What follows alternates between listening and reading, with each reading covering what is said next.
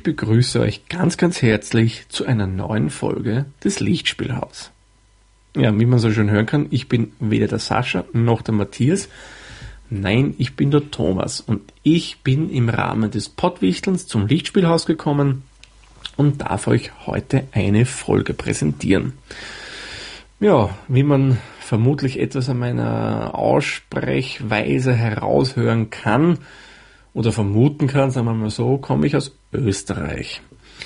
Und da habe ich mir überlegt, dass ich die heutige Folge ins das Zeichen des österreichischen Films stellen möchte.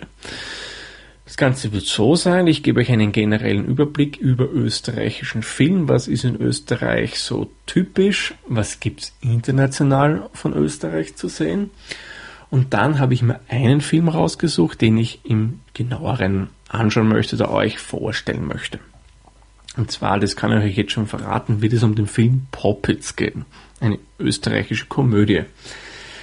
Ja, aber was gehört zu dem Lichtspielhaus noch dazu? Bevor immer angefangen wird, genau richtig das Podcast-Getränk. Und da habe ich mir etwas ausgesucht, was einfach wunderbar zum heutigen Tag bzw. der aktuellen Zeit passt. Nämlich einen Bock. Und um es ganz genau zu sagen, einen Weihnachtsbock.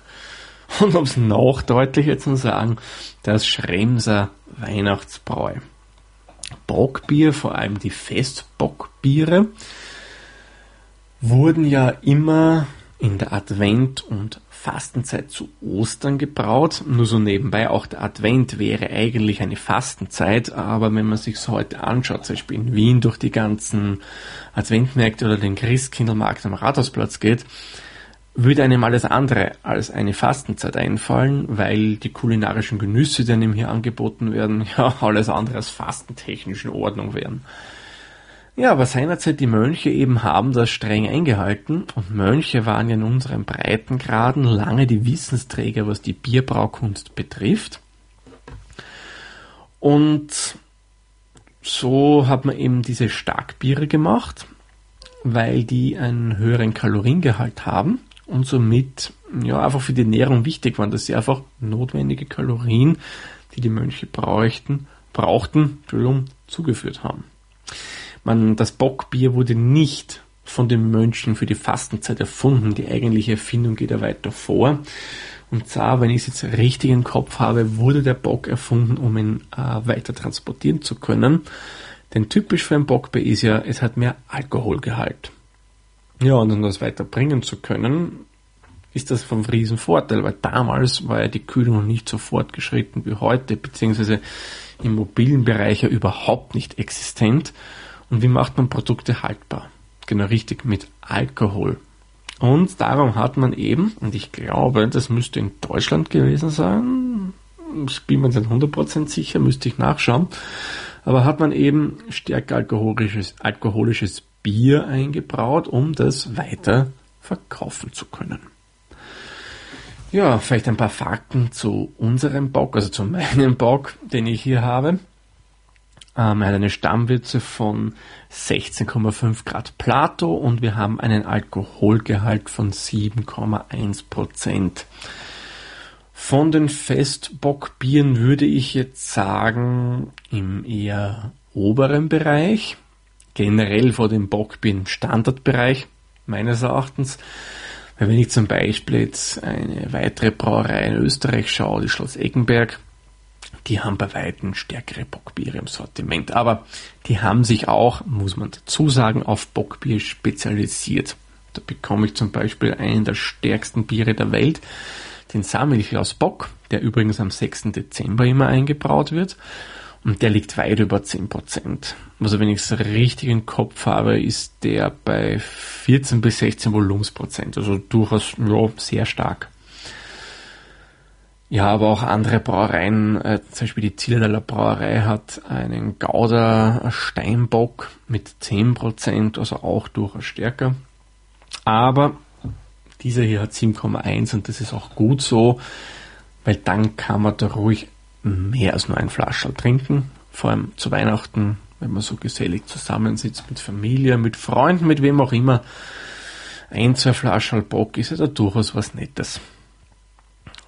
Ja, und was mir bei dem besonders gut gefällt, ist ähm, die, der Geschmack. Ich finde, er ist sehr gut ausgewogen von dem Malzigen, was man sich ja vom Bock erwartet, aber auch vom Hopfigen. Und nicht so stark gehopft. Klar, wir wollen hier kein Pilz, kein IPA oder sonstige hopfigeren Biere.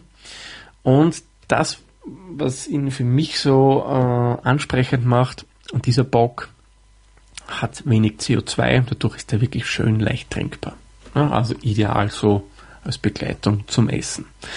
Vielleicht noch kurz ein paar Worte zur Brauerei. Die Brauerei findet man im Norden von Österreich, im Bundesland Niederösterreich, dort in der Region Waldviertel und, um es ganz genau zu sagen, in der schönen kleinen Stadt Schrems. Darum auch der Name Schremser. Gebraut wird dort schon seit über 600 Jahren. Und ich glaube, seit circa 200 Jahren herum ist die Brauerei in Familienbesitz und nämlich im Besitz der Familie Trojan. Und die betreuen das jetzt schon seit mehreren Generationen mit wirklich gutem Erfolg. Eine wirklich nette Brauerei und das Bier kann ich euch hiermit empfehlen. Gut, aber wir wollen nicht jetzt einen Bier-Podcast machen. Ich habe mir nur gedacht, ich bringe auch ein Podcast-Getränk für euch für die Folge. Aber jetzt würde ich sagen, gehen wir gleich einmal zum österreichischen Film. Ja, der österreichische Film, wie soll man sagen, ist ja etwas, was international nicht so stark vertreten ist, wie zum Beispiel jetzt der französische Film, der, na klar, der britische Film sowieso, aber auch der deutsche Film. Es gibt wenige Regisseure oder wie soll man sagen, Filmemacher, die es wirklich auf internationalen Ebene zu viel gebracht haben. Meines Erachtens einer der bekanntesten Vertreter und erfolgreichsten wäre Michael Haneke. Den kennen wir von Filmen wie Die Klavierspielerin, Cachet, Das Weiße Band und Amour. Und das Weiße Band müsste ja auch der Film gewesen sein, mit dem Haneke den äh, Oscar gewonnen hat. Und wenn ich es jetzt ganz richtig im Kopf habe, hatte er da den Oscar für die Kamera bekommen. Müsste sein, ja. Amour war auch durchaus bekannt. Mit Amour hat er, glaube ich, die Goldene Palme bei den Filmfestspielen von Cannes gewonnen. Aber auch, glaube ich, äh, das Weiße Band hat in Cannes äh, Goldene Palme gewonnen. Ja, und andere Film, internationale Filmpreise hat Haneke natürlich mit diesen beiden Filmen auch gewonnen. Nicht so bekannt, aber dennoch international erfolgreich wäre der durchaus sozialkritische Filmer Erwin Wagenhofer. Sein größter Erfolg meines Erachtens war We Feed the World, kurz zur Erklärung, wer jetzt den nicht kennt, bei We Feed the World ist ein Dokumentarfilm, bei dem es sich um die Produktion von Lebensmitteln dreht. Er war international unterwegs, hat zum Beispiel gezeigt, wie funktioniert der Fischfang in Frankreich, wie ist es eigentlich mit der Melanzani-Zucht, wie schaut's aus in Indien, das, wo zum Beispiel wir Europäer den Indern, die ja, wo wir wissen, jetzt nicht so viel zum Essen haben, ja, das Getreide wegkaufen, obwohl wir selbst eine riesen Überproduktion haben. Er beschäftigt sich mit modernen äh, Produktionsbetrieben, wie die Lebensmittel produzieren. Und da ist mir eine Szene besonders im Kopf geblieben. Da war er bei Nestle. Nestle kennen wir alle, ein Riesenkonzern. Und da hat er mit einem, ich weiß nicht, was der Standortsleiter oder ein eher ein CEO oder keine Ahnung, irgendwas in den höheren Etagen. Und der hat erklärt, ja, der Mensch ist ihm wichtig, das Soziale, bla bla bla, wie toll, wie wichtig. Ja, man, super. Ich finde jedes Unternehmen toll, das äh, noch viel Wert in seinen Mitarbeitern sieht, ja, die die wertschätzen, was heutzutage leider nicht mehr gang und gäbe ist. Und mir gedacht, Paul, das hätte ich mir von Nestle nicht erwartet. Ja, in der nächsten Szene hat er dann durch die Produktion geführt und da hat er dann ganz stolz berichtet, schauen Sie, also natürlich Französisch, schauen Sie, alles vollautomatisiert, kein Mensch, wir arbeiten vollautomatisch.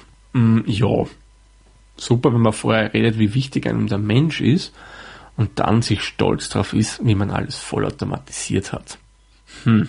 Man zugegeben, bei so Dokumentarfilmen ist es immer so eine spezielle Sache. Wir denken nur an die ganzen amerikanischen Doc-Filme, die es da so gibt, wie zum Beispiel äh, Bowling for Columbine. Die sind, mh, mm, wie soll man das schön formulieren, durchaus so geschnitten, dass sie einfach in das Konzept des Regisseurs passen.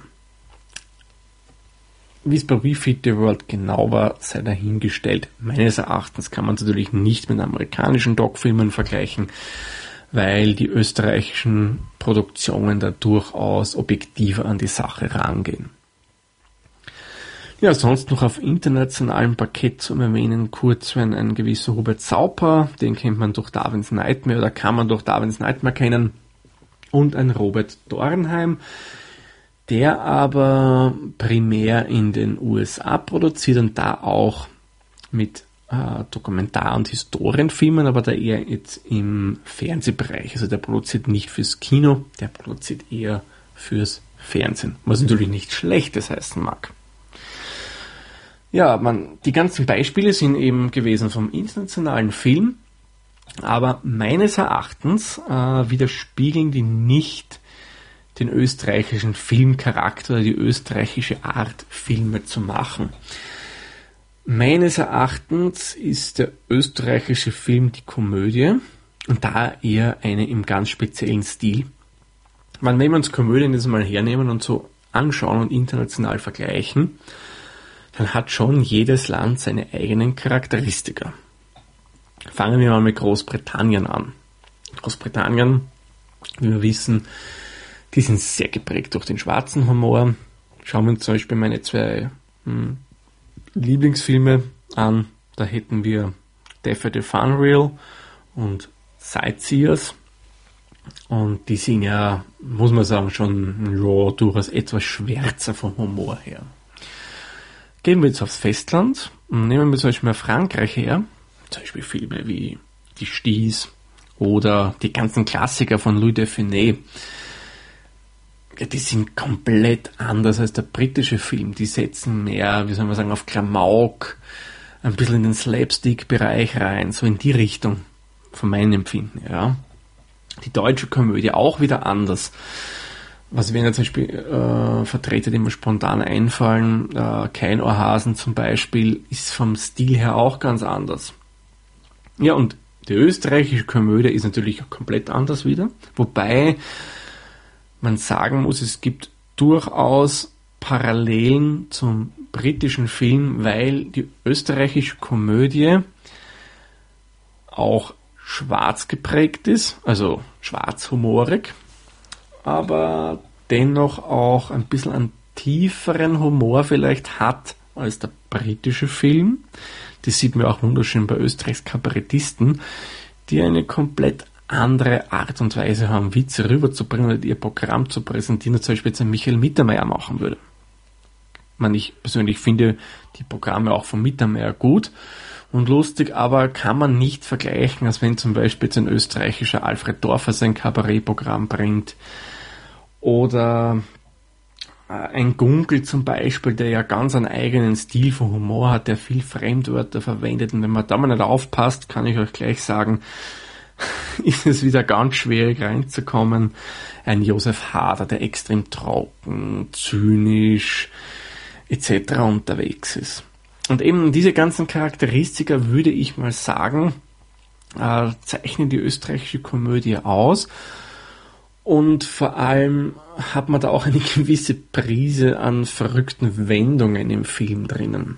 Zum Beispiel ähm, gab es vor ein paar Jahren den Film Die Entführung der Frau Elfriede Ott.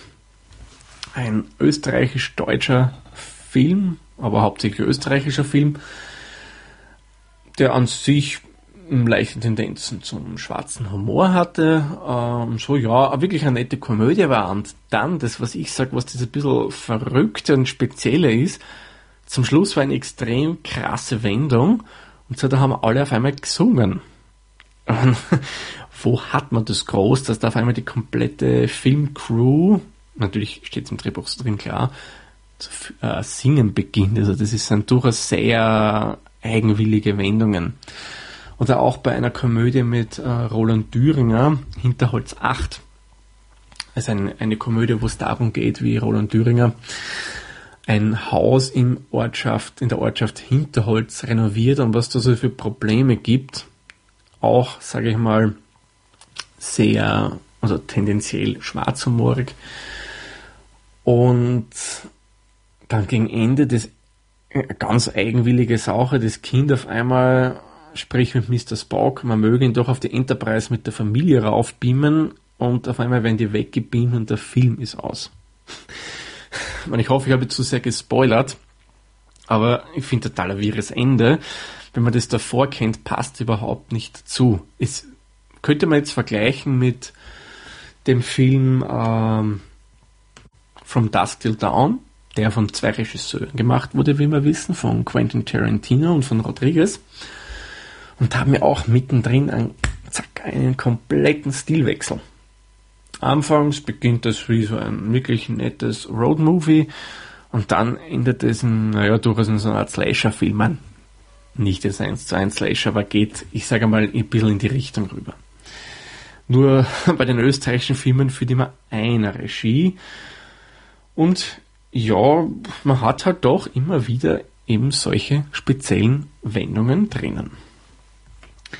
Und jetzt würde ich sagen, habe ich euch schon mal einen kleinen Überblick über die österreichischen Komödien gegeben und ich würde vorschlagen, wir schauen uns jetzt mal einen Film genauer an und das habe ich euch bereits vorher gesagt. Da schauen wir uns jetzt den Film Poppets an.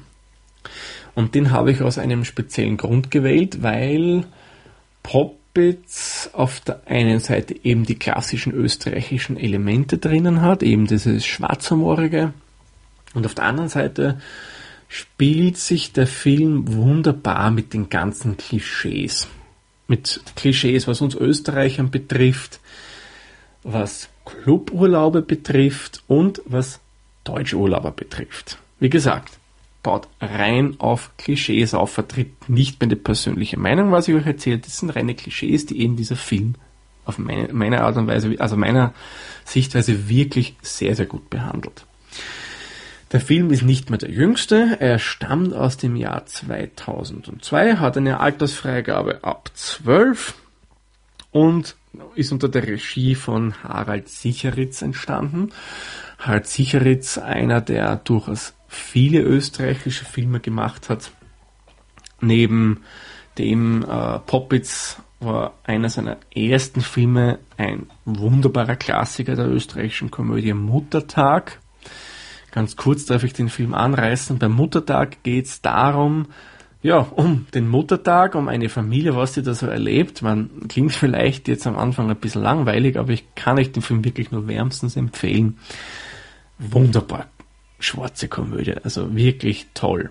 Ja, weiter ist er bekannt durch Filme wie zum Beispiel Freispiel, Hinterholz 8, er hat auch schon Tatort-Varianten gedreht eine sehr bekannte Serie, die immer 2412 stammt von ihm. Der Film Bad Fucking, die Serie Vorstadtweiber, die glaube ich auch in Deutschland gelaufen ist. Ja, und noch jede Menge andere Sachen. In der Hauptrolle in dem Film haben wir Roland Thüringer, den habe ich ja vorher bereits erwähnt. Thüringer ist oder war, da bin ich mir jetzt bei der Person nicht mehr so ganz sicher, da der einen ziemlich starken Lebenswandel hatte. Sprich, wo er früher ähm, zum Beispiel, er war ein hobbymäßiger Motocross-Fahrer und vor allem im Autobereich sehr aktiv, ist er mittlerweile nicht mehr. Äh, mittlerweile ist er eher so auf der Selbstversorgerschiene. Er technisch hat er gesagt, okay, will er alles ablegen, interessiert ihm nicht mehr, will mal wirklich auf eigenes Auto verzichten, öffentlich fahren, etc. etc. Man spricht nichts dagegen. Und irgendwie, wenn ich mit Roland Thüringer so anschaue, wie er früher war und was er für Rollen verkörpert hat, das passt nicht. Aber okay, Menschen verändern sich und ja, wenn es für ihn passt, ist es ja wunderbar, oder? Gut, aber ich würde sagen, äh, gehen wir mal kurz auf die Handlung des Films ein. Das Ganze dreht sich darum, dass Familie Schartl, wohnhaft in Wien-Sievering, auf Urlaub fliegt. Die Hauptperson ist eben Roland Thüringer und der spielt den Gary Schartl und der ist ein sehr, sehr erfolgreicher Autoverkäufer bei einem sehr großen Autohaus in Wien. Und der schafft zum Beispiel auch, dass die unmöglichsten Autos, die wahre Ladenhüter sind, innerhalb von Minuten verkauft werden. Und er ist ein bisschen, wie man so sagt, hinterfotzig und immer auch natürlich egoistisch, also leicht egoistisch. Und dadurch, dass er so viel verkauft und der Juniorchef, der Bertram, gespielt von einem weiteren wunderbaren österreichischen Kabarettisten, nämlich Alfred Dorfer, schanzt er ihm immer wieder äh, Verkäufe zu, damit auch der ein bisschen was hat auf seiner Statistik, weil das ist ein Vater im Seniorchef durchaus wichtig. Und der Bertram schafft es in der Regel nicht, etwas selbst zu verkaufen. Der ist halt so vom Beruf Sohn, mehr oder weniger Privatier.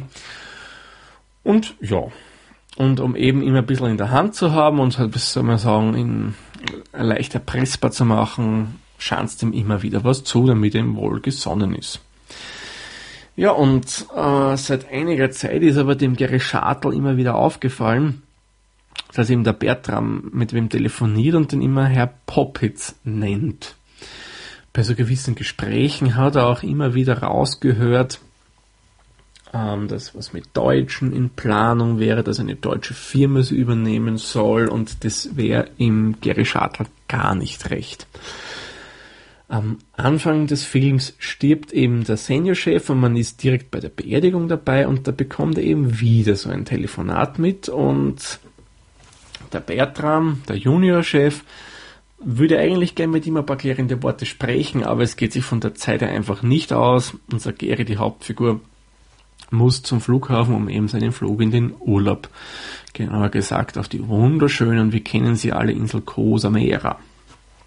Und dort möchte er über die Weihnachtszeit ein bisschen abschalten. Und auch beim Begräbnis hört man wieder was mit dem Herrn Poppitz. Und das lässt eben den Gary absolut nicht in Ruhe und das begleitet ihn somit auch in den Urlaub. Familie Schartl besteht übrigens aus drei Personen, neben dem Gary, dann seiner Tochter der Patricia und seiner Frau Lena, die aus Deutschland stammt, aber jetzt bei ihm in Wien wohnt. Und die Lena, die hat seit vielen Jahren ähm, äh, geht auf Therapie, weil sie eben viel Stress hat, psychologischen Stress hat und sich das Leben selbst relativ schwer macht. Und ja, er hat es halt nicht so ganz leicht, muss man sagen. ähm, der Flug nach Cosamera ist ja alles andere angenehm. Es passiert relativ viel. Auch der Transport zur ähm, Ferienanlage ist nicht der beste. Und da haben wir schon, finde ich, einen Punkt, der wunderbar ist. Es ist extrem heiß auf Cosa Mera, aber im Bus für die Touristen wird auf Temperaturen rundgekühlt, dass alle mit der Jacke drinnen sitzen müssen. Finde ich halt durchaus nette Szene mit einem, ja, netten Seitenhieb und so manche Reiseveranstalter und auch die Reiseleiterin kommt da nicht so toll weg. Und die wird wirklich wunderbar gespielt und ja, es passt einfach, es erfüllt das Klischee einer Reiseleiterin eben für solchen All-Inclusive-Urlauben. Man, ich will niemandem das ausreden, jeder soll den Urlaub machen, den er will. Ich weiß nicht, ob es auch so ist, ich muss das gestehen, ich war noch nie in All-Inclusive-Urlaub, ist nicht mein Ding, ich mache lieber anderen Urlaub, aber egal. Und eben, dann kommt man ins Hotel an, dann ist das Problem, dass in Geri sein Koffer nicht da ist die Ferienanlage wirkt von außen wunderschön, innen drin ist es schrecklich. Sie wird äh, bewacht vom Militär von Cosamera, weil eben drinnen herrscht der wahre, unter Anführungszeichen, Luxus, halt für die heimische Bevölkerung. Ja, und es entpuppt sich dann für ihn als nicht so ideal. Und in einer der Eröffnungsszenen im Hotel, wo eben dann so diskutiert wird, wird zum Beispiel eins der österreichischen Klischees wunderbar gebracht, wo sich Gary Schartl gleich mal als Grüße Dr. Schartl vorstellt, obwohl er gar kein Doktor ist, aber in Österreich ist er Titel ganz was Wichtiges und er versucht eben auf diese Art und Weise ein bisschen mehr Priorität zu bekommen. Auf der anderen Seite wird auch ein Klischee abgedeckt, das mir ja deutschen Urlaubern nachspricht oder gewissen, die sich äh, mehr oder weniger ein bisschen aufdringlich zeigen und so tun, als wären sie, zum Beispiel der, die Figur tut so, als wäre es der Hotelleiter und lädt sie alle zum Getränk ein. Der hat es natürlich als Witz gemeint oder als Schmäh, wie man bei uns sagen würde. Ja, und das sind halt diese klassischen Klischees, die man da mehr oder weniger immer wieder hat. Es kommen dann auch so die klassischen Sachen vor, wie die österreichische kleine Familie, wo der Vater alles filmt, was geht, und wenn er irgendwo eine leicht bekleidete Dame sieht, wird das gleich fotografiert. Ähm, ein österreichisches Paar, das auf Reisen ist, wo er immer versucht, halt so, hm, soll man sagen, eher intimere Fotos von anderen Damen zu schießen, weil die eigene Frau interessiert ihn gar nicht mehr so. Die geht sowieso mit jedem Clubbetreuer fremd. Ja, ich habe drinnen die Klischees, dass ähm, die ganzen Mitarbeiter in den Clubs, die Animateure da immer toll drauf sind und dann sieht man auch, wie die eigentlich sind. Äh, es ist, muss ich sagen, äh, wirklich toll. Alles gemacht und das Ganze geht dann darauf hinaus, dass eben eine der Hauptfiguren, der Ben, kommt aus Deutschland, wird übrigens gespielt von, von Kai Wiesinger, dass der ein bisschen beginnt mit äh, Gerrys Frau zu flirten und irgendwie setzt sich der Gary dann in den Kopf, dass eben er Poppets wäre. Und natürlich ist er ab dem Zeitpunkt dann sowieso sein Feind schlechthin in diesem Club. Und er versucht mehr oder weniger mehr rauszufinden und die ganze Sache zu klären. Und ja, es endet dann in sehr, sehr speziellen Stil, auf das ich jetzt ehrlich gesagt nicht genauer eingehen möchte, weil sonst würde ich zu stark, äh, stark spoilern und das habe ich ehrlich gesagt nicht vor. Was auch noch für den Film typisch ist, es gibt ein paar Running Gags, zum Beispiel der Rezeptionist wäre Asiate und dessen Standardantwort ist immer Morgen, geht das? Vielleicht. Und das kommt immer wieder vor. Und ich muss sagen, das passt auch immer wunderbar, dieser Running Gag, weil auch wenn der davor also komplett was anderes sagt und der bringt ihm diese Meldung zum Beispiel, er würde gern mit Festnetz telefonieren, sagt ihm der, wir haben nicht bezahlt Telefonmeldungen, musst du wiederkommen morgen, geht das vielleicht? Oder er fragt, wo der Koffer ist, morgen, geht das vielleicht? Und so weiter, muss sagen, passt wirklich gut und ist auch bis zum Schluss lustig gemacht. Ja, und es gibt natürlich dann noch jede Menge andere traumhafte Szenen, aber auf die möchte ich jetzt nicht eingehen, weil dann bräuchtet ihr euch eigentlich den ganzen Film nicht anschauen, vor allem weil der Film lebt davon, von Situationskomik und eben den ganzen schwarzhumorigen Elementen. In Summe gesehen finde ich ein wirklich toll gemachter österreichischer Film, man darf oder sollte sowohl als Österreicher als auch als Deutscher die ganzen Klischees, der man sich da bedient, jetzt nicht zu ernst nehmen. Das ist so ähnlich wie bei der Piefke-Saga, wo ja auch die ganzen deutschen Klischees, aber auch österreichische Sachen da so mehr oder weniger ein bisschen durch den Kakao gezogen werden. Das sollte man, wie gesagt, bei dem Film nicht machen. Wer das nicht so gerne mag, dem würde ich natürlich nicht empfehlen. Wer aber gern auf schwarzen Humor und ein bisschen so abstrusere Sachen äh, steht, den kann ich den Film wirklich nur wärmstens ans Herz legen. Wer jetzt sagt, okay, ich habe ein bisschen ein Problem mit dem österreichischen Dialekt, das ist übrigens auch kein Thema, weil es gibt den Film im Zweikanalton. Also Zweikanal, ich meine, es ist nicht Stereo, sondern mit zwei Sprachspuren einen einmal im Original, sprich in Österreichisch mit österreichischem Dialekt und dann einmal einen im Hochdeutschen. Muss aber gestehen, ich habe mir noch nie die hochdeutsche Variante angehört, weil ja irgendwie ich das Gefühl habe, da kommt der Schmäh vielleicht nicht so rüber. Aber ich werde das sicher auch mal nachholen. Wie gesagt, kann ich den Film nur wärmstens empfehlen, wenn ihr auf schwarzen Humor steht und wenn euch der Film gefällt, dann könnt ihr euch sicher sein, könnt ihr auch die ganzen anderen österreichischen Komödien ansehen, weil die vom Humorstil eigentlich in die Richtung von Poppets gehen. Wobei bei den meisten äh, natürlich eher die ganzen österreichischen Klischees etc., wie soll man sagen, auf die Schaufel genommen werden. Und hier, darum habe ich ihn auch gewählt, haben wir sowohl Österreich als auch Deutschland dabei.